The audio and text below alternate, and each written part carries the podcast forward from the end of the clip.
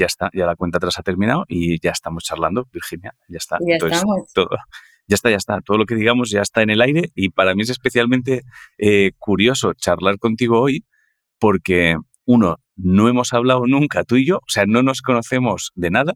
De hecho, me dejaste en visto un mensaje que te mandé hace años de, ¡hala, qué guay lo que haces! Y nunca me contestaste. Pero, porque, ¿eh? porque era mentira, porque ponía visto y yo no lo vi, y si lo vi no lo recuerdo. De hecho, te contestaba años después. Fue muy bonito. Fue muy inesperado. Bueno, es que te fui a te fui a responder un stories y dije, ándale, que hace aquí un comentario de Ángel Martín de hace seis años. Fue súper bonito encontrarme la respuesta de gracias y pensé, hostia, bueno, es, cierto que ha pasado tiempo, me sigue gustando ¿eh? lo que hace, o sea, que, que, muy guay. Y, pero bueno, pero eso es, es, gracioso porque nunca hemos hablado. Y lo segundo que, que me parece muy guay por lo que estamos hablando es porque tú, has sido tú quien me ha dicho, si alguna vez te apetece hablar, yo hablo. Y pensé, hostia, esto me parece muy guay porque ¿qué, qué tendrás? ¿Qué te ha pasado a ti para estar escuchando y decir, oye, oye, que si te apetece hablamos? ¿Qué ha pasado? Mm, ese, ese, resople es de hay tantas cosas que no sé ni por dónde empezar. Es resople de tengo, tengo saco, tengo saco. Ángel, tengo, aquí hay mandanga, pero bueno, todos tenemos nuestra mandanga en realidad. Sin duda. Em, yo te he escrito, o sea, a ver, va a sonar un poco tontis y no, ya estoy yo aquí juzgándome, ¿vale? Aquí va el primer. Eh, ya estoy viendo, ¿eh? Estoy viendo, estoy viendo, ya es como... Estoy sufriendo porque eh, hablar contigo me atrae en la misma medida que no, y no es por ti, es por la conversación en sí misma, porque, o sea, no es, no es hablar contigo, es hablar de esto. Eh, a la, a la, misma vez es como que me genera un rechazo en la misma proporción que me atrae un montón. Entonces es como, maldita sea, ¿sabes? Em, quiero hacerlo solo por eso. Eh, esto viene Le ha pasado a más gente, ¿eh? Si te sirve de consuelo, te lo digo. Vale, pues sí. O sea, sí para sentirme menos marciana, eso siempre ayuda. Vale. esto viene por... O sea, yo nunca me lo hubiera planteado. Para empezar, me, me moría de vergüenza. Te mandé el mensaje este el mismo día del concierto de los Rolling, que es una información random, pero bueno, para que... Bueno por, yo qué sé, es anecdótico. Em, y, me, y me había dicho mi amiga Angie varias veces, mm. oye, estaría muy guay que hablaras con Ángel Martín y tal, de tus mandanguillas, y yo... Y yo pensaba, that's not gonna happen. ¿Sabes? Esto que dices, sí, claro, y ahora, o sea, yo no sudo, pero siento que estoy sudando ahora mismo de lo tranquila que estoy, ¿sabes? Anyway, y le dije, mira, tía, si quieres le escribes tú el mensaje. Digo, si me lo escribes tú, porque yo ahora me siento de lo nerviosa que te pones, pues no puedes hacer una frase entera. Y le dije, si lo escribes tú y me mola, em, le doy a enviar. Y así pasó. Esa no era yo, era mi amiga Angie. ¿Me, estás diciendo que el mensaje que yo leí era de Angie escribiendo por ti? Sí, porque yo, porque yo le decía, no me va a contestar, va a pensar que estoy para allá, que no es que lo pienses tú, que lo pienso yo, que me juzgo a través de lo que creo que podrías pensar tú. ¿Sabes qué te digo? Que yo creo que lo hacemos mucho. Estoy hablando Hostia, muy rápido. pero es que no, no, no, no, no, es que ahora mismo me está, o sea, me está apeteciendo mucho eh, tomarme una cerveza con Angie y contigo, pero solo para mirar.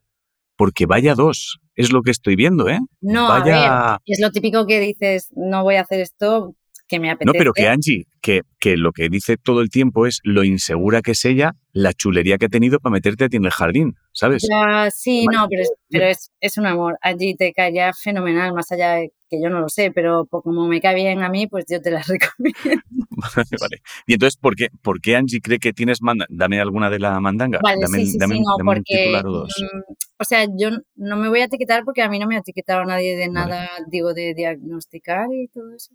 Um, pero bueno, mm, supongo que Anyway, a ver si pongo en orden la cabeza. A mí lo que me ha pasado es que mmm, he estado regulín a lo mejor. Eh, seguramente que he tenido ansiedad y, mm, y mucho miedo y, mm, y, y, sobre todo supongo que estaba en una situación en la que no quería estar. Uh, Hostia, pero a, a, raíz de algo en concreto o de siempre. Bueno, Um, no, de siempre no, ha habido capítulos en mi vida, ¿no? Um, pero bueno, este último capítulo ha sido un poco por lo sentimental. eh, he permanecido más tiempo del que ahora creo que, que tendría que haber permanecido. Em, mm, entonces, eh, una situación en la que he sufrido se ha prolongado porque por miedo, por, los miedos habituales, que entiendo que lo son, de, miedo al cambio, miedo a me estar mm. equivocando, juzgarte, prejuzgar cómo te van a juzgar los demás, miles de cosas, ¿no? A cómo voy a, yo qué sé. Y, y, al final empecé a ponerme triste de vez en cuando, esa tristeza uh, cada vez se hizo más continua, continuada. Sí. Y, y, ya me pilló en aislamiento como todos, porque me pilló en pandemia y, y, entonces una cosa fue llevando a la otra y yo me fui aislando más de lo que ya se nos había impuesto y, y bueno, pues me estoy explicando así como todo muy al barullo, pero... No, no, no. Estoy, lo, que, lo que estoy entendiendo, para, que me corrijas si me equivoco, es tienes una ruptura sentimental justo antes de pandemia, que es la que te lleva como... No, vale, pues vale, lo estoy, entendiendo. al revés. Eh, la estoy guiando parda. Em, no, permanezco durante la pandemia en una, en una, en una relación sentimental que no me está haciendo ah, bien y entonces me autoimpongo que, me, que tengo que luchar, ¿sabes? Hostia, vale, vale, vale, vale, vale. Y que me tengo que quedar y que si he tomado ciertas determinaciones, pues por amor eh, me quedo y por amor no estoy bien y por amor, eh, pues al final me quedé en un sitio donde no me tenía que haber quedado tanto tiempo y donde no tenía sentido quedarse. y yo no era consciente entonces eh, del daño que a lo mejor podría, podría hacerme, ¿no? Vale, es que creo que es la primera vez que hablo con alguien que, mm, que hablamos de lo contrario de lo que es habitual. O sea, generalmente con la gente con la que he hablado hasta ahora es gente que está mal, no todos, pero algunos de, cuando, cuando, sean, cuando, cuando hemos hablado de, de relaciones y de amor, es gente que empieza a estar mal cuando lo deja porque la sensación que tiene es que uno de los pilares fundamentales de su vida y donde había puesto todas las cosas ya no está y entonces empieza como eh, a caer al vacío. Y creo que es la primera vez que hablando contigo lo que entiendo es, estás en un sitio del que claramente lo más inteligente sería salir cuanto antes para estar bien, pero tú te obligas a quedarte en ese sitio. Eso, eso es lo que estamos diciendo, ¿no? Sí, exactamente. Eh, gracias por No, no, no, no, no, no. Es que me llama, me, llama mucho la atención porque es, lo contrario a, a, lo que he hablado hasta ahora con, nadie. Ya, em, sí, es como que yo en mi mente es como, vale, estar aquí no me está haciendo bien, pero voy a intentarlo, no vayas, es como que me pongo mucho en duda a mí misma, no vaya a ser que sea yo, ¿sabes? Eh, que esté equivocada no vaya a ser que esté volviendo a tirar la toalla en una relación demasiado rápido. Hay, hay una, yo ahí siempre he visto como una autoexigencia y un cortarme la cabeza en este sentido habitualmente ¿eh? en mi vida. Y, y, me juzgo un montón. Entonces es como que de pronto doy el paso de irme a vivir con esta persona, ¿no? A, hacer mm. como algo que no había hecho nunca. Y entonces todo el rato está ahí la exigencia, ¿no? Pues, pues si ahora has tomado esta decisión, pues ahora te la comes, ¿sabes? Hostia. Suena muy heavy porque parezco idiota, pero te juro que era la situación, en mi cabeza tenía mucho sentido, era como, no tienes la toalla. Y... Claro, no, no, pero no suena idiota, o sea, suena, suena a, a lo que me suena desde, desde aquí y con mi nula experiencia en las cosas, suena a querer encajar no tanto por ti, sino por una sensación constante que te han transmitido de que no eres normal y no encajas demasiado y forzarte a encajar en una relación para que nadie te diga es que, la, que eres tú, que no, no sé qué, tratar de forzar para encajar de cara a la galería. Es lo que suena, ¿eh? es lo que me parece a mí pero... Bueno, no sé si de cara a la galería, pero si hay un, pues si esto no sale, va a salir por mis narices. Em, sí, supongo que para, para no avergonzarme ante mí misma o ante los demás en un posible futuro catastrófico, yo qué sé, me en un bucle, mm, en un bucle un poco dañino. Pero, qué curioso eso. Eh, ¿El perdón qué? Claro, pero es súper curioso, porque es, que es muy curioso, porque es por no, por no decepcionarte a ti, haces algo que tú misma estás teniendo la sensación de, de que es decepcionante, que es debería irme no me voy a ir porque no me quiero decepcionar, pero quedarme. O sea, es como si hubiera cuatro Virginias, una que tiene claro. Uh, sí, ¿no? Vale, vale. Es que es, es como una que de repente quiere largarse, otra que quiere quedarse, otra que quiere quedarse por unos motivos que tienen que ver con no podemos rendirnos otra vez porque es culpa nuestra, y otra que tiene el miedo de que estar tomando la decisión de largarse simplemente sea porque no está acostumbrada a enfrentarse a las cosas. ¿Y que crees que puede tener que ver con una sensación eh, constante que nos generan de que hay que esforzarse para que las cosas funcionen en las relaciones? O sea, no sé si tienes la sensación de que... Absolutamente, sí, sí, yo la tengo porque, no, porque son unas cuantas. O sea, quiero decir, bueno, sí. Em, y siempre me he sentido mal por ello, además, te digo, porque y creo que tiene que ver mucho con las mujeres sí, creo que tiene que ver con muchas cosas que, que se nos han enseñado de una manera súper natural. O sea, quiero decir que lo tenemos asimilado como en alguna parte ¿no? de nuestro ser, lo hemos aprendido con los ojos cerrados, sin darnos cuenta por cómo se nos ha tratado. Y, y, yo ahí creo que tengo una de mis cositas. Sí. ¿a, qué, ¿a, qué, te refieres? O sea, ¿a qué tipo de, de Me refiero a, poder sentir Estoy pensando en voz alta, ¿eh? Tampoco te creas sí, sí, que lo tengo No, no, si aquí, aquí venimos a eso, ¿eh? No, aquí todos los que nos escuchan saben que aquí es pensar en voz alta. Estamos a salvo. Sí, creo, creo que hay una parte, al menos en mí, en la que hay cierta culpabilidad por, por lo que en algún rincón yo pensara que debiera ser, ¿no? Pues bueno, pues ya tengo 39 años, entonces, joder, pues cuántos novios tengo, he tenido ya, pues ya, ya te vale, ya podrías estar ahí un poco más tranquila y tener alguna relación que no se acabe rompiendo siempre y será culpa tuya, ¿se tendrás algún problema? ¿Sabes? Tengo esa voz interior que a veces es una hija de la gran, o sea, es que es tremenda, me he prometido que no voy a decir Vale, ya os yo. Y creo, que, y creo que ha tenido un papel muy importante en todo esto. Más allá de, en plena pandemia, mudarme, irme a vivir en pareja por primera vez, no sé, no hallarme en el espacio. Entonces, bueno, se acabó convirtiendo en, en lo que te he dicho, en, tristeza, en no hallarme en ese espacio, no, no tener sensación de hogar en un momento yo creo muy crítico para todos, ¿sabes?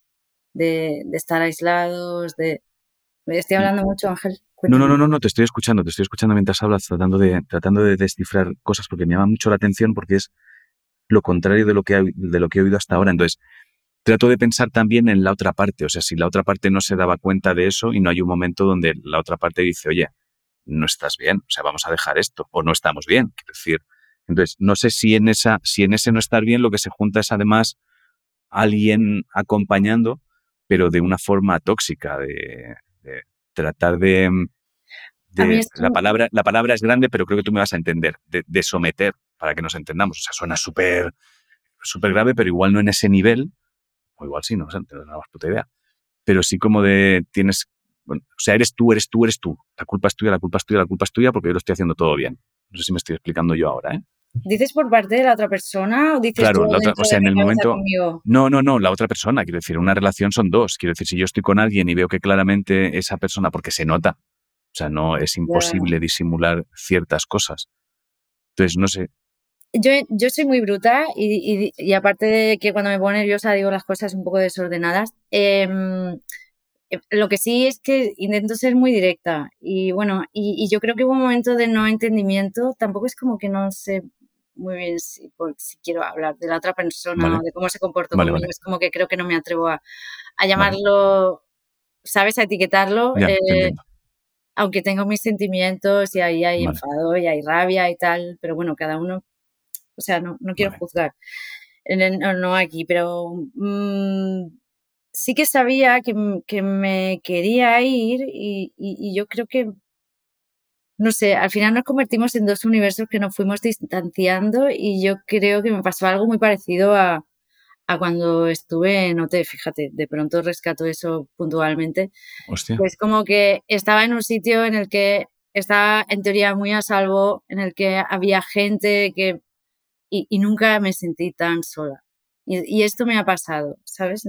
Por eso hablaba también de que dentro del aislamiento social en el que nos hemos visto envueltos por la pandemia, yo creo que me hice doble aislamiento porque empecé a, encontrarme regular y ese encontrarme regular derivó en esa tristeza, empezó con taquicardias cada vez más em, continuas, cada vez más largas, sensación de falta de control, miedo, miedo al miedo y una serie de cosas que, que se fueron intensificando y como mucho cansancio físico, desgana de vivir y, de emprender proyectos, de no atreverme, de, de estar cansada, de estar triste. Ahora que has mencionado lo de OT, sin necesidad de volver ahí, pero ¿crees que tiene que ver esa sensación con, con que nos montamos la película por adelantado? Y como no está siendo milimétricamente como nosotros soñábamos, nos forzamos a que eso tiene que ser así y nos culpamos nosotros de que eso no esté siendo así.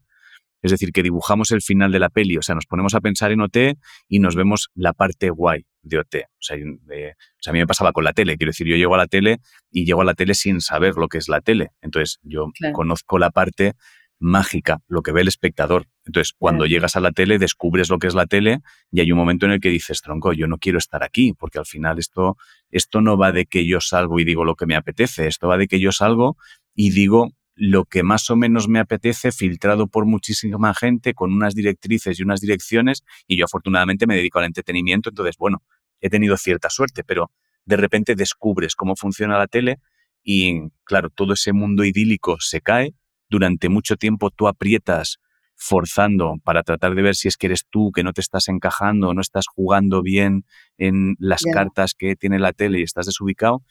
Y no sé si de repente, o sea, a mí me ha, pasado generalmente con la tele, yo en relaciones, bueno, sí he sido caótico, pero no, no, creo que tenga que ver con las expectativas, tiene, tiene que ver con que yo creo que generalmente no nos enseñan en qué consiste una relación.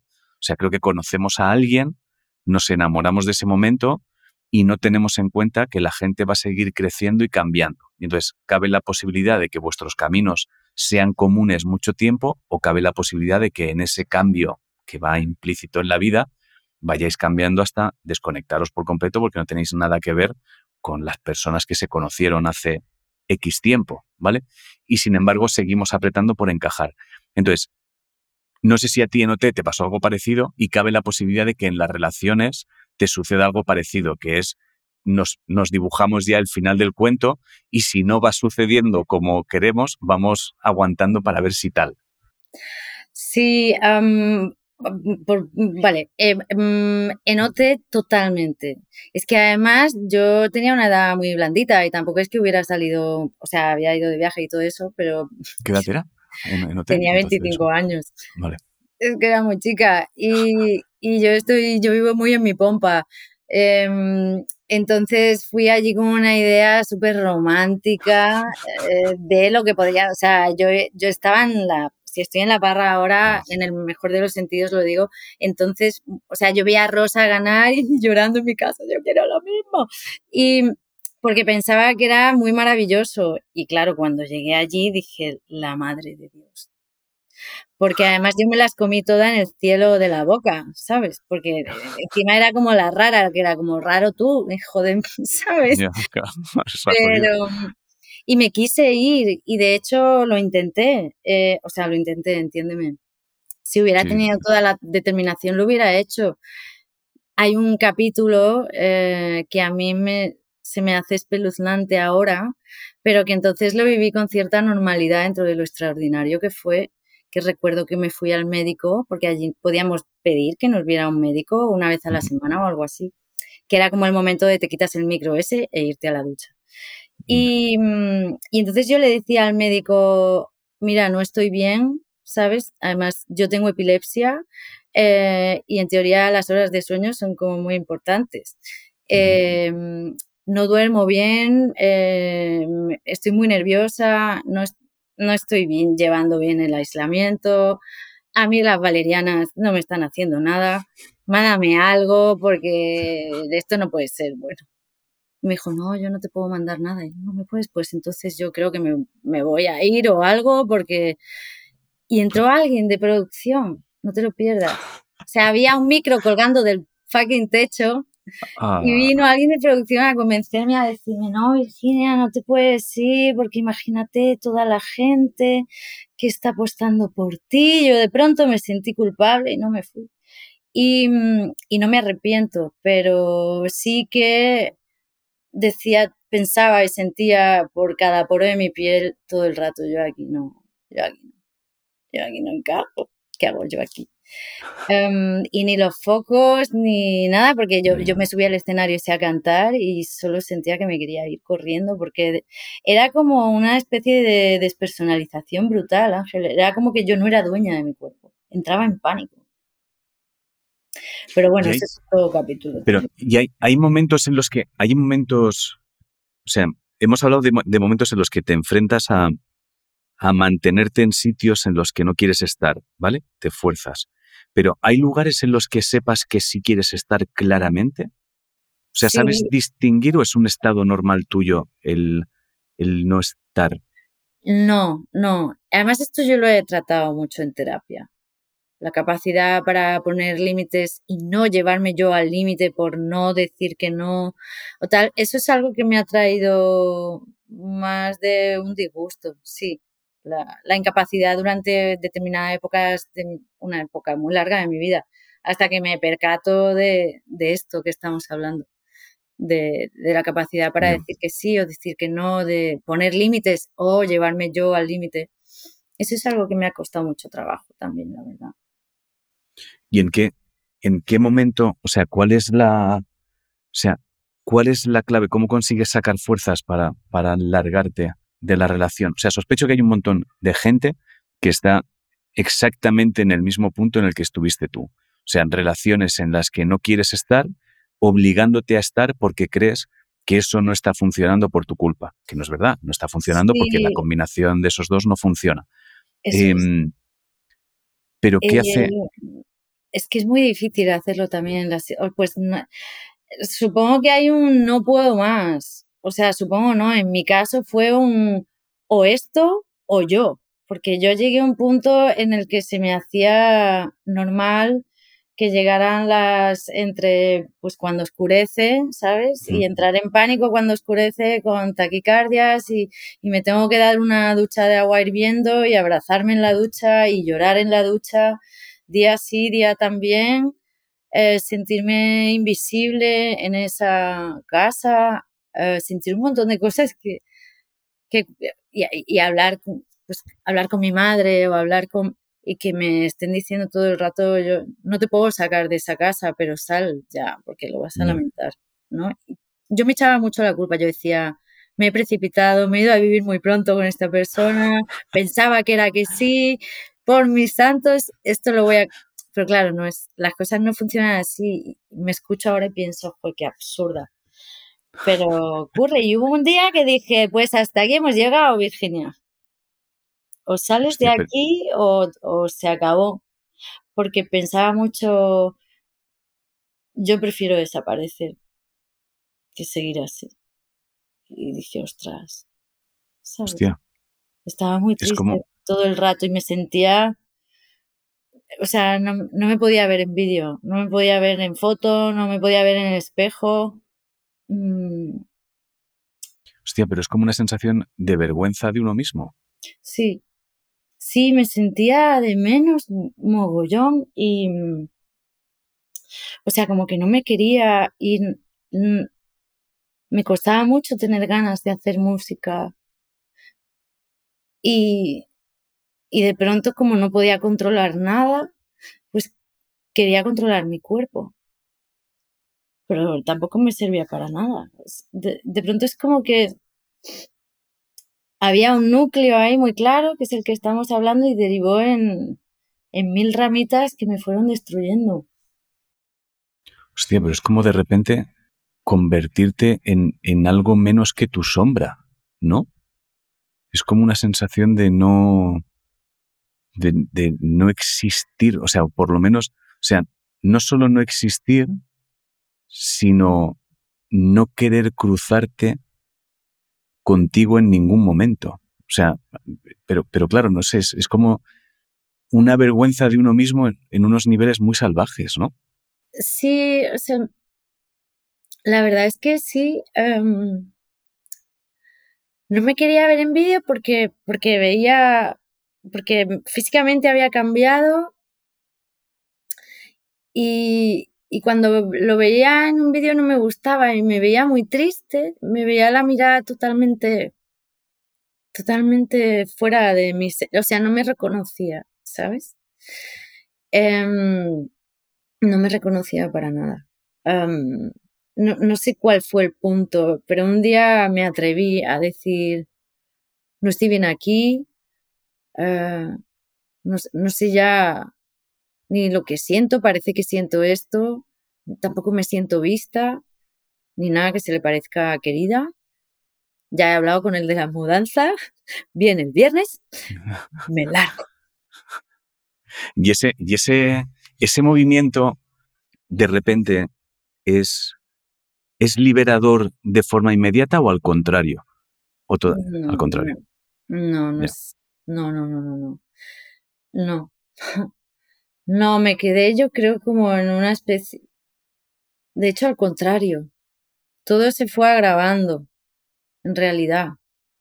Um, pero con el paso de los meses, pues también pedí ayuda. Ya. Y, y empecé a tomar medicación, que me ayudó. Y probé a tomar uh, antidepresivos, lo que pasa que me hicieron reacción con, con, uh -huh. con la epilepsia, yo creo. Porque algunos médicos no están de acuerdo, pero. yo, me, yo me, fiaría más de yo me fiaría más de ti y tu intuición, ¿eh? Fíjate. Claro, de, es que si sea... me da una crisis en dos años y me tomo un antidepresivo y a los cinco me da una, a los cinco días me da una crisis, pues me da igual sí, lo que me diga yo, neurólogo. Yo, yo creo, o sea, a tope, ¿eh? A tope con los médicos, pero que yo creo que uno conoce su cuerpo, claro. que uno conoce bien su cuerpo y es, hostia, ok, tú me dirás que esto no, pero joder, me lo he tomado, yo estaba bien, ha sido tomar esto y de repente vaya hostia, amigo, quiero decir, sí. es lo único, es lo único nuevo. Hostia, es, es hay algo, hay algo en, en las relaciones que me llama cada vez más la atención, ¿eh? Y es, no sé, o sea, llevo tiempo ya pensando en que, en lo complicado que son las relaciones. O sea, no sé si tiene que ver con nuestras expectativas o no sé si tiene que ver en que no nos han enseñado exactamente en qué consiste, en qué consiste una relación. O sea, no sé, no sé qué es, pero es una de las cosas que últimamente son más demoledoras. O sea, cuando hablo con gente casi siempre, eh, casi siempre hay algo muy difícil en las relaciones. O sea, creo, creo que hay algo en, si no estás con quien quieres estar, vas a estar mal. Fin. Entonces, no sé por qué nos cuesta tanto el, en cuanto saltan las alarmas, decir, claramente hemos llegado hasta aquí. Quiero sí, decir, confiar. Nuestro, o sea, confiar. Yo recuerdo una frase en una peli, no recuerdo que me pareció preciosa, luego no la he aplicado nunca en toda mi vida, pero me pareció preciosa aquella frase. Creo que fue en, en, en, una peli de Ethan Hawke. Han hecho tres, no sé si antes de que... Hombre, claro, claro que las he visto. No recuerdo. Vale, no, yo no las he visto, solo, solo me encontré con una frase ah, y pensé, no, las tengo que ver. Y van en un coche, no sé ni de qué peli, no sé ni de qué versión es, porque creo que hay, creo que hay tres, o sea, antes, después, no lo sé. Entonces, van en un coche y la frase viene a decir algo así, están súper bien, o sea, todo es súper guay, todo es súper guay. Y vienen a decir algo así como, eh, hay que estar muy atentos a la primera discusión, muy, muy atentos al primer desencuentro, porque ese puede ser el principio del fin, el primer desencuentro. Hablan como del el primer choque en, la, en las relaciones, porque es verdad que las relaciones empiezan generalmente uh -huh. desde un lugar donde todo es guay. Y sí. los primeros choques no los tenemos en cuenta, es como que damos por sentado que forman parte de una relación. Y creo que precisamente esos encontronazos son la clave para saber si estáis construyendo o no en la misma dirección. Porque al final es que creo que las relaciones tienen que ver con estamos construyendo en la misma dirección o no. No digo la misma vida, no digo que tú tengas que dedicarte a lo mismo que yo, no, me refiero a si tenemos los mismos objetivos vitales en común. Y no, no, va de tener un hijo o de casarnos o de nada, va de si estamos construyendo eh, a nivel vital lo mismo. Porque creo que hay muy poca gente que se pare a pensar eso. Creo que la mayoría lo que hacemos es, no, nos hemos, hemos encajado de puta madre y ahora pues vamos tirando millas y ya está. Y hay como muchos, muchos choques, muchos encontronazos, creo que nos desconectamos enseguida y sin embargo no hacemos caso a esos encontronazos, vamos forzando la máquina. Y claro, vamos construyendo en algo que cada vez es más débil y cuando llega el momento de tomar la decisión de salir de ahí, es demoledor. O sea, te deja como en, ¿y ahora qué hago? Tengo que empezar la vida. ¿Cómo va esto?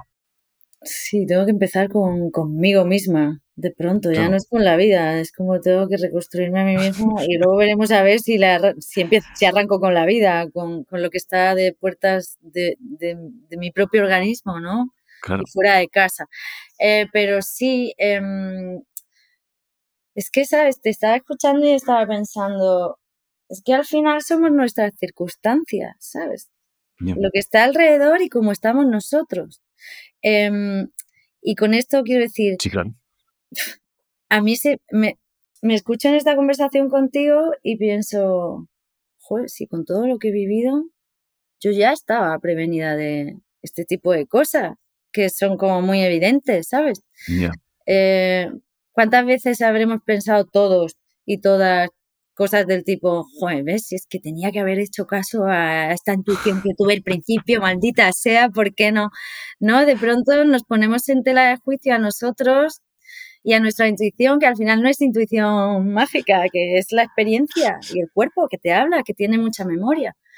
Em, lo que pasa que, claro, yo no sé si hubiera actuado igual si esto me llega a pasar sin pandemia o, sin los miedos que nos haya regalado la pandemia a cada uno con nuestra sensibilidad y con, ¿sabes?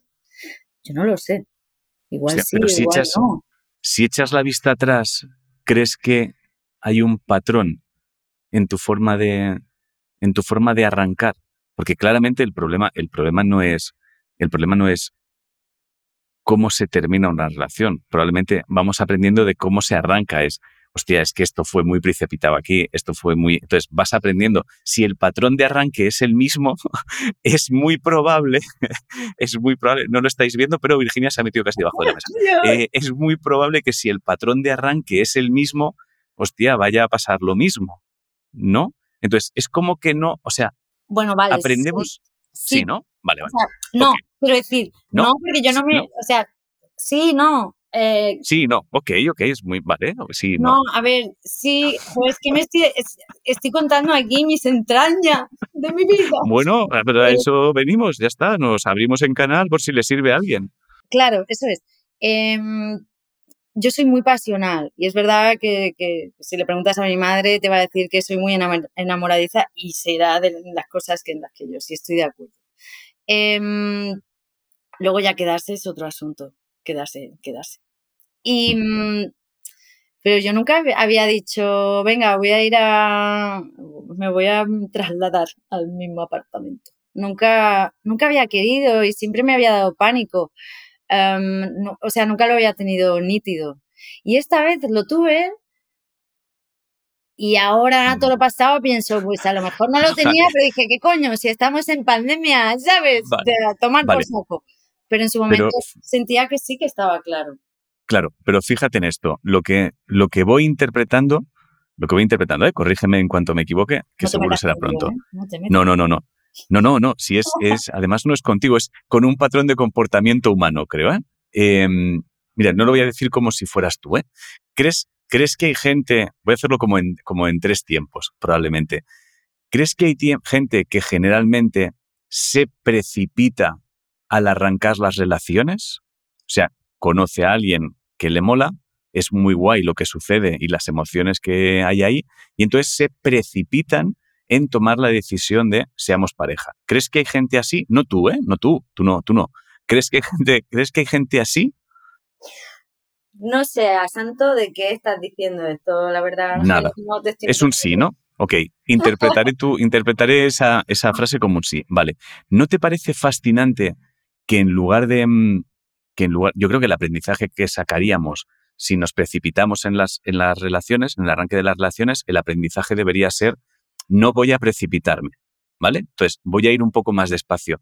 ¿No te parece fascinante que, sin embargo, lo siguiente que se haga es no solo me precipito, sino que meto más velocidad? A eso me refiero. pero ese fue un accidente. bueno, bueno, pero que. Vale, vale, pero que es curioso, que me llama la atención porque sé que hay mucha gente así, que es. Mi error es precipitarme. Pues, joder, yo lo digo para la gente que nos esté escuchando, ¿eh? Si tu error es precipitarte, la siguiente relación no metas, un, no metas una bala más de no solo me precipito, sino que nos vamos a vivir juntos, porque el siguiente será me precipito, nos vamos a ir juntos y tenemos un hijo. Ese es el siguiente. No, tú, no, tú, no, tú, no, tú, no, tú sé que no. Tú sé que no, tú, tú seguro que la próxima historia de amor que tengas va a ser súper distinta. Seguro, seguro, seguro, seguro. No, pero, pero me llama mucho la atención eso, porque creo que lo hacemos todos. Pero a mí me pasa, ¿eh? con, no con las relaciones, a mí me pasa con el trabajo. O sea, yo soy alguien que de repente comete el error de decir que sí muy rápido y lo siguiente que hago es, en lugar de aprender a decir no, hasta ahora lo siguiente que hacía era, sí, pero encima yo quiero dirigir. Que es como, no, tío, no, pero si has aprendido que no tienes que precipitarte. Entonces, es como que no aprendemos bien la lección. ¿Ves? Porque, porque me precipité y fui consciente más tarde, yo creo que me culpé tanto. Eso tiene sentido. Vale, pero eso tiene sentido, eso tiene mucho sentido. Claro. Es hostia, pero fíjate que ¿Has decidido esto? Pues ahora te jodes. Hostia, pero es que eso es, hostia, de repente me parece una clave. ¿eh? Por eso a mí me costó mucho, porque yo era consciente de eso, no al principio, que te da el flux, em, sino luego.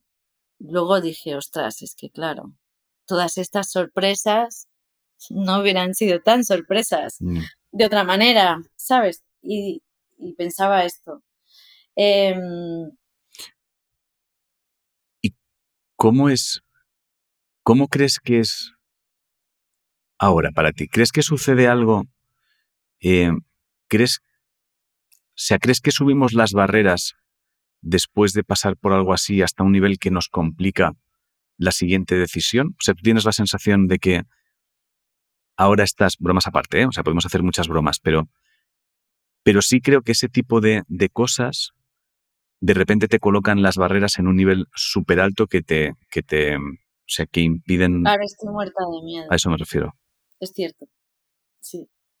O sea, estoy muerta de miedo eh, a niveles que yo no, no recuerdo haber estado en mi vida, porque, claro, es como que está la piscina vacía, da igual, me tiro, hace mucho calor, yo me tiro, me tiro y me meto una hostia y me vuelvo a tirar. Y ahora me activa, o sea, cualquier cosa, bueno, cualquiera no, pero bueno, las conexiones, lo que sea, eh, de pronto siento un poco de miedo a sufrir o algo que no me gusta o algo que me decepciona un poco, lo mínimo, ¿eh? muy poquito.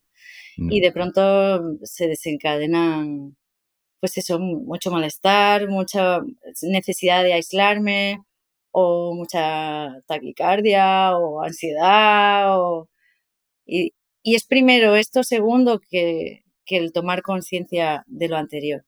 ¿Me explico? Sí.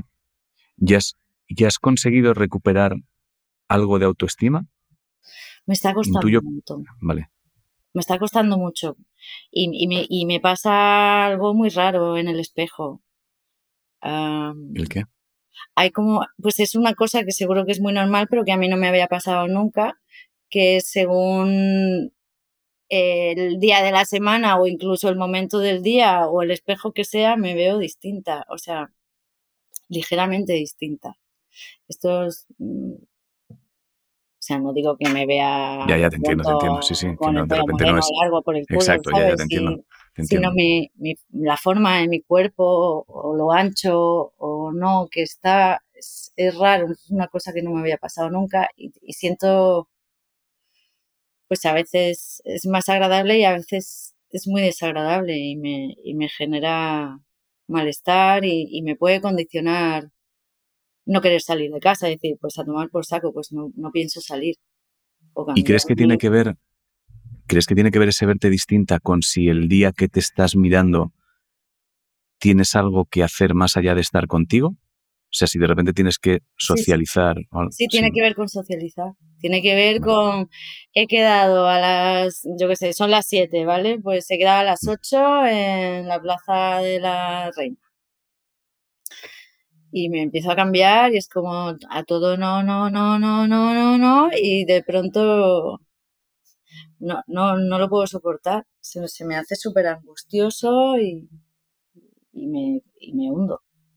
Y es, una movida porque me da mucha vergüenza pese al que lo estoy contando aquí y ahora.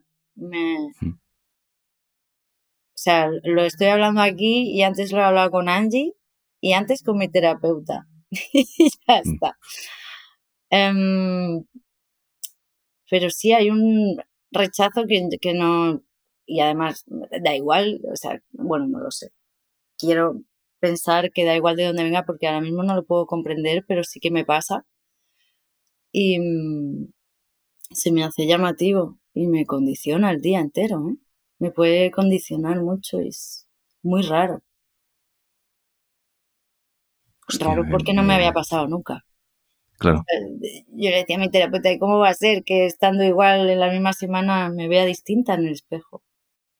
Bueno, suena que tiene que ver con si tienes la sensación de que te van a mirar otros ojos más allá de los tuyos. ¿No? O sea, es como si vas a relacionarte con gente, dependiendo también de quién sean esas personas. Eh, entiendo que debe ser una cosa de inseguridades y, mil mierdas más de, pues, pues, pues no me apetece. ¿no? A cómo te van a juzgar los ojos que te vayan a ver, claro. Se da la sensación de eso. ¿Cómo, cómo, cómo te enfrentas a eso? O sea, hay un momento en el que consigues, bueno, tomar por culo todo y ya está. A veces lo anulo. Digo, pues va a ser que no voy a ir. Y a veces voy, pero ya voy mal anímicamente. Ya es como que el plan se me ha truncado antes de empezar. y a veces, es, es que a veces de pronto entro en una en unas palpitaciones, en una ansiedad o me acabo tomando medio lorazepam más, ¿sabes? O sea, me condiciona mucho. Es como que me meto en un bucle de pensamientos intrusivos y de pensamientos muy negativos acerca de mí misma que en ese momento se me hacen incontrolables, que luego, que luego se controlan y que luego todo se detiene. Pero en ese momento, no. Hostia, pero llama, llama mucho la atención porque es como si de repente, o sea, desde donde estoy yo, ¿eh? y viéndolo desde fuera, la sensación es que lo, lo coherente debería ser que al haber sido capaz de salir de un lugar en el que uno no quiere estar y que le ha supuesto un esfuerzo tremendo, eso le, le, dotara de una autoestima y una fuerza mucho más salvaje. Y sin embargo es como si de repente todas las inseguridades que se han montado durante esa etapa eh, no quisieran desaparecer y tienen que hacerse todavía más fuertes, porque el motivo ya no está. O sea, el motivo que generaba, digamos, esa ansiedad y ese no ha desaparecido. Entonces, no, no está, ya no, ya no está, ya no está, ya se está en otro sitio, ya todo, todo se ha ido. Eh, y sin embargo, es como si hubiera algo dentro de la cabeza resistiéndose a alargarse con eso. Es como, no, no, me voy a quedar aquí martirizándonos por, un pasado que ya no forma parte de esto. Entonces es como que no, la fuerza tarda mucho en aparecer. O sea, la, la parte de, hostia, joder, hemos sacado fuerzas en un momento muy débil de salir de un lugar, es como que está muy en reposo. Le cuesta mucho aparecer. Eh, sí. A ver, no es todos los días, ¿sabes? Pero sí es recurrente. Y tengo días guays. Y antes no tenía ni uno. Eh, se me ha juntado con más cosas, pero, pero sí, es, es raro que, que, como que no haya desaparecido. De hecho, también me da como cierta vergüenza eso. Es como, tú ya tendrías que estar bien. esto, esto, es, cualquier, cualquier pensamiento se consigue convertir en algo terrible. Es, me fascina el cerebro. Es como, bueno, pues si no estamos consiguiendo salir, te voy a demoler ahí. Una, una curiosidad, ¿compones? ¿Sigues componiendo en este, en este estado? Sí, pero me cuesta mucho. Eso te iba a preguntar, pero porque compones buceando en lo terrible que ha sido, o sea, eres de esa... Es que los músicos tenéis tendencia a hacer eso. Cuando habéis estado mal, decidís bucear en las emociones para componer. Entonces, Pero no es tengo la sensación de... Perdona, perdona, dale, dale. No, no, dime, no, no, es la sensación de que los músicos tenéis tendencia a, a hostia, estirar un poco lo chungo para componer. A estirar el sitio. No, es broma. Un poquito. Em, sí, em, sí yo, yo no lo siento así, entiendo lo que acabas de decir, y, pero para mí el orden es al revés. O sea, yo cuando mi, mi máxima cuando compongo es a ver, si, a ver si consigo dejarme en paz lo suficiente como para ver qué hay ahí que quiere salir, ¿no? Y a ver qué ocurre, porque yo cuando estoy componiendo lo que quiero que salga es el caos que realmente hay, ¿sabes? A callar a la jueza que llevo dentro, que está todo el rato, esto no mola, esto no va a gustar a nadie, anda, que vaya mierda, ¿sabes? Como, Dios mío, déjame en paz. Eh, y ese es mi ideal, a callar a esa persona que está ahí y que salga lo que sea, que salga lo que, lo que haya realmente, ¿no? Em, y a partir de ahí luego ya pues una organiza o no, trabajas. Em, es verdad que, que cuando me conecto y lo consigo, cuando estoy ahí insistiendo, claro, al final conecto con lo que hay. Y ahí, pues, al final hay mucha tristeza, hay mucha rabia que me he comido con patatas. ¿Sabes qué te digo? Que yo por eso creo que también cuando entierras, y en mi caso me ha ocurrido varias veces esta última, he enterrado muchas cosas bajo la alfombra, eh, porque en ese momento o no quería o no podía o whatever afrontar. Y, y yo creo que al final toda la mierda sale siempre a. Es que, o sea, de verdad me, me, fascina todo lo relacionado con, con el amor, ¿eh? Me, me, llama mucho la atención. Lo, lo que pasa, y me, me, he quedado pensando en algo que has dicho antes, y claro, hay una, hay una cosa que yo no voy a poder entender nunca, porque no, porque no soy mujer. Y ah. tiene que ver con lo que decías al, con lo que decías al principio de muchas cosas que imagino que generacionalmente se han tratado como de instalar en los cerebros tanto de las tías como de los tíos. Quiero decir, nosotros tenemos nuestra mierda también.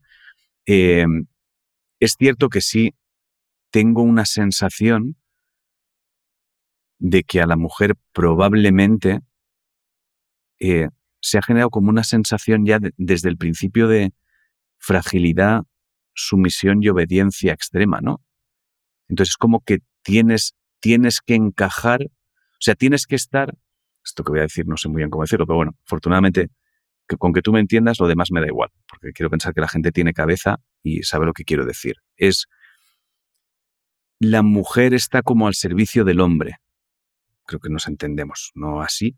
Entonces, claro, no sé si eso llega a un momento donde incluso eh, genéticamente es demoledor, porque tienes la sensación de estar fallando tú todo el tiempo. Eres, eres como la figura o sea, yo pienso, en mis abuelas. Mis abuelas eran amas de casa, se encargaban de la casa, cuando llegaba el marido es que él estuviera bien, etcétera, etcétera, etcétera. O sea, era gente que estaba al servicio del hombre. No es, dudo mucho que fuera porque quisieran y punto. Eh, en mi casa mi madre ha sido ama de casa siempre, afortunadamente con menos sumisión que probablemente lo que tenía que vivir mi abuelo, etcétera, etcétera. Pero sí es cierto que luego veo como una, una, una especie de fragilidad algo más extrema. Y entonces, no sé si eso es, es muy complicado de enfrentarse constantemente, porque es como romper algo que te han dicho que tienes que ser.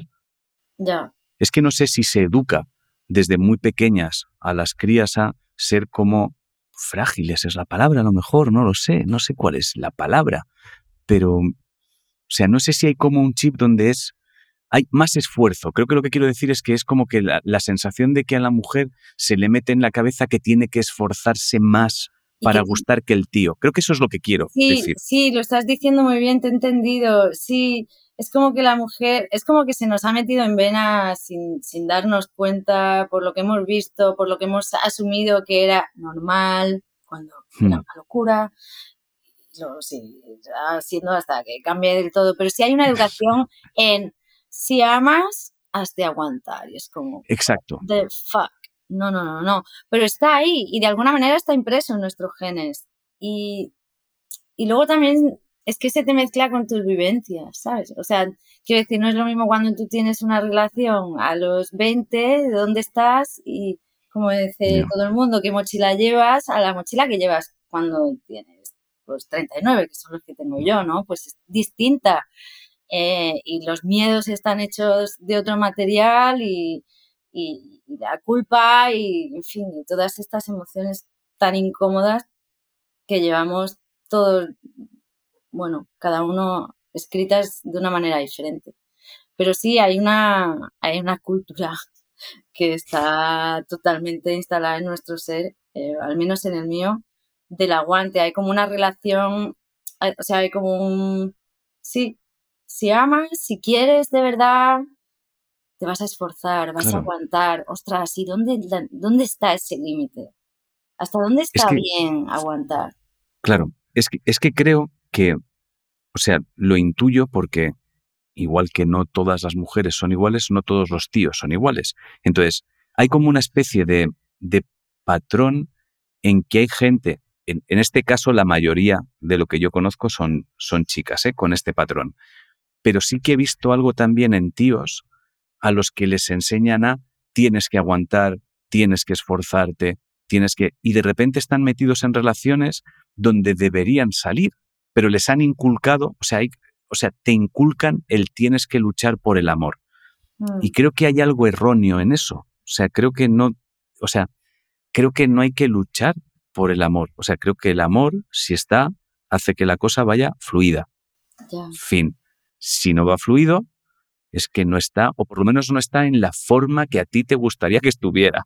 Fin. Entonces, el tratar como de encajar esa, ese formato de amor en lo que tú quieres es lo que creo que nos destruye muchas veces y te hace o quedarte en sitios en los que no deberías quedarte o largarte de sitios en los que a, lo mejor hubieses estado bien, no lo sé. Entonces, creo que hay algo alrededor del amor que no estamos entendiendo bien, creo, creo. Entonces, me, me, me ha llamado mucho la atención tu historia por eso, porque ha sido lo contrario de lo que he visto hasta ahora, que es querer luchar para que algo funcione y sobre todo, ni siquiera querer luchar es, no, si esto debo ser yo que lo estoy haciendo mal. Y creo que, que tiene que creo que hay mucha gente así, mucha, mucha gente que está con el chip de, de no, no, esto es que las relaciones son duras, es que las relaciones son... Y es como, no, no, no, no, debería ser guay. Mira que yo no venía aquí, o sea, no venía a hablar de ya, particular más allá de... Pero me he metido en este jardín, sí. Eh, no. Lo cual no está mal porque esto está todo... No, es que, es que tienes, otra, tienes otra caja a abrir porque has dicho, oye, eh, tengo epilepsia y me lo has dejado ahí como, como pues tengo epilepsia. Pues, Entonces, claro, es como... Aquí esta carta. Oh yeah. claro, es que es el tengo mandanga, es, te cuento, porque claro, en tu caso la sensación es de debería ser milimétrica con tu vida en general. ¿Cómo o sea, tienes que tener muy, o sea, un control grande. Yo solo tengo un par de compañeros que son, que son epilépticos y la sensación es que en el primer momento en el que no haya un control o se estresen más de lo normal o se vayan de ahí, es que se les puede disparar. O sea, se puede disparar y pueden tener...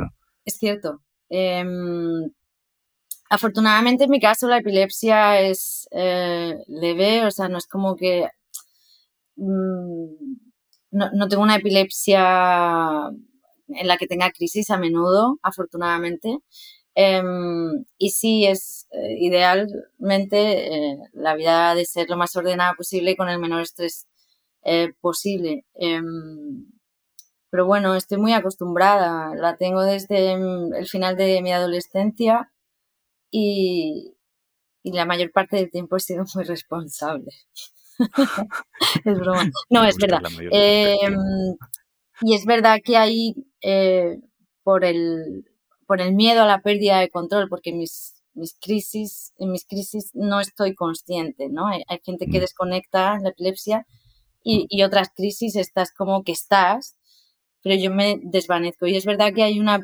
Hay, eh, yo tengo como mucho miedo a perder el control, ¿sabes? No es que sea una Mónica Geller de la vida, pero, pero sí hay como miedo a, perder el control, lo cual se me hace razonable muchas veces en, en ciertos aspectos de mi vida el, los miedos a situaciones en particular, a perder el control.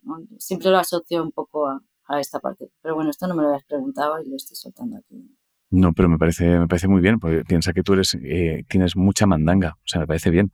Eh, te roba una hora, ¿eh? Por la cara. ah, pues ya llevamos. Sí, sí, sí, sí. no, que va, me ha robado nada.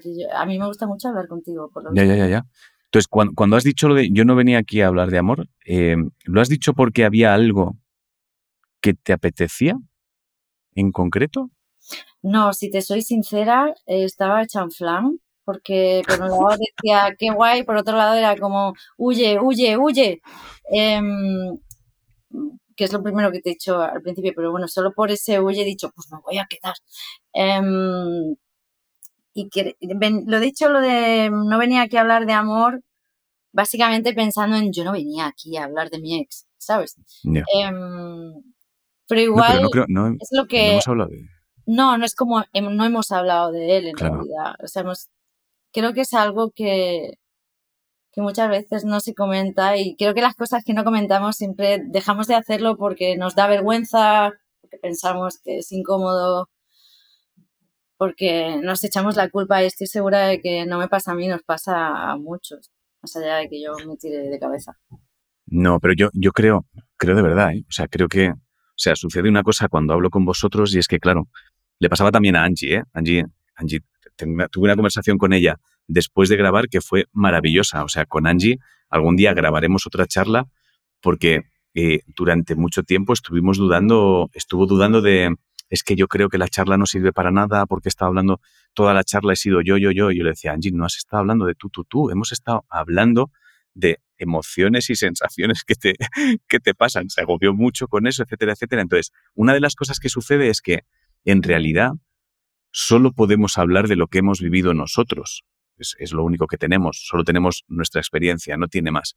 Em, nuestras experiencias, creo, creo que sirven para cosas comunes. O sea, yo no tengo la sensación de, de que esta charla se ha sido hablar de tu ex. Lo que tengo la sensación es que hemos hablado de algo que sí, que sí sucede mucho y creo que está a la orden del día, que es forzar el quedarte en lugares en los que no quieres estar. Sean relaciones, sean trabajos, sea, da igual, sean ciudades o sean familias, da lo mismo. O sea, creo que Mm. tenemos mucha tendencia, o sea, nos han enseñado a aguantar. Así tomas una decisión, tienes que aguantar y aceptar la decisión que has tomado. Y personalmente me parece un error. O sea, me parece que uno tiene que tener la libertad de tomar una decisión, independientemente de las bromas que hayamos hecho, precipitadas o no precipitadas, da igual. O sea, tú, tú puedes decidir embarcarte en la aventura más salvaje de tu vida después de tres chupitos si te da la gana. Te puedes ver montado en un barco camino a, África a nadar con tiburones porque te parecía buena idea y cuando estés en mitad del océano decir, ¿qué cojones hago yo yéndome a, tiburones? Tienes derecho a tomar la decisión de hacer eso, pero es importante que, entiendas que también tienes derecho a decir, oye, yo en la próxima parada me bajo. Lo de los tiburones no lo voy a hacer. Sin, sin, ningún tipo de vergüenza ni apuro a que alguien te diga, habíamos dicho lo de los tiburones, yo ya había comprado los neoprenos, o sea, da igual. Incluso tenemos derecho y es legítimo estar pensando eh, dos cosas totalmente opuestas en el mismo momento, porque, porque puede pasar. Y porque claro, hecho es así y es legítimo. Yo creo que el punto clave es en, en los juicios que nos hacemos, en, en que no legitimamos las cosas cuando son nuestras y lo que sentimos nos es legítimo. Pero fíjate que yo estoy aquí encantada de la vida hablando contigo, cuando yo te dejo hablas tú eh, y cuando estoy hablando yo, cuando empiezas a hablar tú, pienso cosas del palo de, joder, llevas hablando un montón de rato. Y yo misma me contesto y digo, joder, ya, pero es que estoy muy nerviosa. Eh, he dicho que no iba a hacer tacos y he dicho joder ya tres veces más Bien, bien, eso me, eso me gusta. Me gusta que hayas roto tu regla de no decir tacos. Me parece bien. Entonces, creo, creo de verdad que la charla ha sido muy guay por eso, porque no, muy, muy pocas veces nos damos cuenta de que uno de los problemas que tenemos es que estamos en un sitio en el que no queremos estar. Insisto, no son relaciones, son trabajos, son ciudades, son familias o haciendo, o haciendo cosas que no queremos hacer simplemente porque dijimos que lo haríamos. Y creo que es importante empezar a, entender cuanto antes que tienes todo el derecho a decir, me bajo de esto. me bajo, ya está. Y no es un, no es un fracaso, no es, forma, forma parte de aprender. Quiero decir, lo que creo que sería inteligente hacer en general es, una vez decides que no vas a continuar con eso, ni siquiera es fracasar, es, bueno, no sigo con esto, no, ya está, me bajo de aquí, mm. ser lo suficientemente listos como para dedicar un día o dos a decir, ¿qué ha fallado? ¿Qué es lo que ha fallado? Ah, que lo, lo decidí justo después de tres chupitos, o lo decidí justo, o sea, echar un vistazo a qué ha fallado, porque a lo mejor incluso que tienes derecho a que la próxima vez que te tomes tres chupitos vuelvas a verte en el barco camino a África y digas, pero yo no había aprendido la puta lección. Tienes, tienes derecho a hacer eso, pero quizá, quizá, si dedicas unas horas a prestar atención, ¿por qué? A lo mejor la próxima vez el neopreno no te lo compras. Lo mejor vas en el barco. Ahora mismo mi eslogan es no voy a volver a vivir con un hombre en mi vida, never nunca más, ni en tres vidas. No, lo voy a volver a Claro, claro, claro, hombre, por es mi eslogan, lógicamente. Claro, hombre, o sea, sí, es nunca más, nunca más, nunca más. La cantidad de veces que habré soñado que estoy en Operación Triunfo y digo, ¿pero qué hago aquí? Y me dicen, pues tía, que te has vuelto a presentar y te han cogido y digo, pero, pero, pero, ¿cómo va a ser eso? ¿Qué dices? ya, ya, ya, Eso es muy bonito cuando a mí me pasó con la Mili. Mucho tiempo estuve soñando que volvía. y era, ¿Ah, pero pues, tengo que volver a hacer esto, ¿en serio? O sea, no entendía, no entendía nada. Era muy agobiante porque además el sueño trataba de convencerme de no pasa nada, va a ser menos tiempo. Pero yo no quería estar. Era como, me da igual que vaya a ser menos tiempo. No, no quiero estar ahí. Entonces, claro, ahora a ti te toca trabajar en nunca más, nunca más, nunca más, nunca más. Con lo cual, lo que tendría sentido es, no, ¿qué he aprendido? Que me he precipitado. Fin de la historia. Ya está. Yo no sé si volveré a vivir con alguien o no, pero me he precipitado. Ese es el aprendizaje. Fin. Claro. Tengo una mini yo que me dice, ya, pero igualmente, nunca más. Claro, claro. Pero eh, lo gracioso es que hay otra. Claro, pero hay, otra en la parte de atrás diciendo, como entremos en un bar y hay alguien que nos mole, mm, eh, voy a hacer cajas. no, si ese es el problema de la cabeza. Si ese es el, ese es el puto problema. no, no, mis alarmas están súper a tope. súper a tope ahora. Eh, hostia, cuídate mucho, porfa. ¿Qué, qué, haces para tratar de estar un poco mejor cada vez? ¿Tienes como una, una mini estrategia o algo? Bueno, pero... cuidar mucho los horarios, la higiene del sueño, em, estar muy, muy, a la escucha de cómo estoy, cómo me encuentro, qué necesito. Estar como muy centrada en aquí y ahora, que suena un poco, pero es verdad. Em, no. es como que vaya al gimnasio a hacer pesas, pero sí trato de caminar un mínimo X, si no a diario, casi o varias veces a la semana. Mm. Em, pues no sé, comer bien, leer, buscar mis vías de escape, mis, libretas, ponerme a escribir mm. no solo canciones, sino escribir lo que me venga, mis recortes, mis pegas y eso.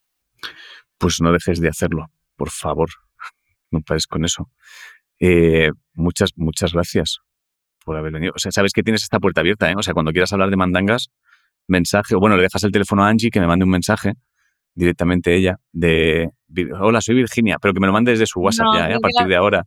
Vale, pues, para la próxima creo que me voy a atrever. Con todo lo que te he soltado, ahora estoy súper escandalizada, pero nada, de verdad, gracias a ti. Eh, algo ha pasado que yo he dicho, aquí estamos bien y voy a soltar las manos. Me parece súper guay y creo que somos muchos los que lo agradecen. O sea que muchas gracias. Voy a, voy a darle a stop, pero me despido de ti en condiciones. ¿vale? Voy a parar de grabar y me despido de ti. Adiós. Adiós.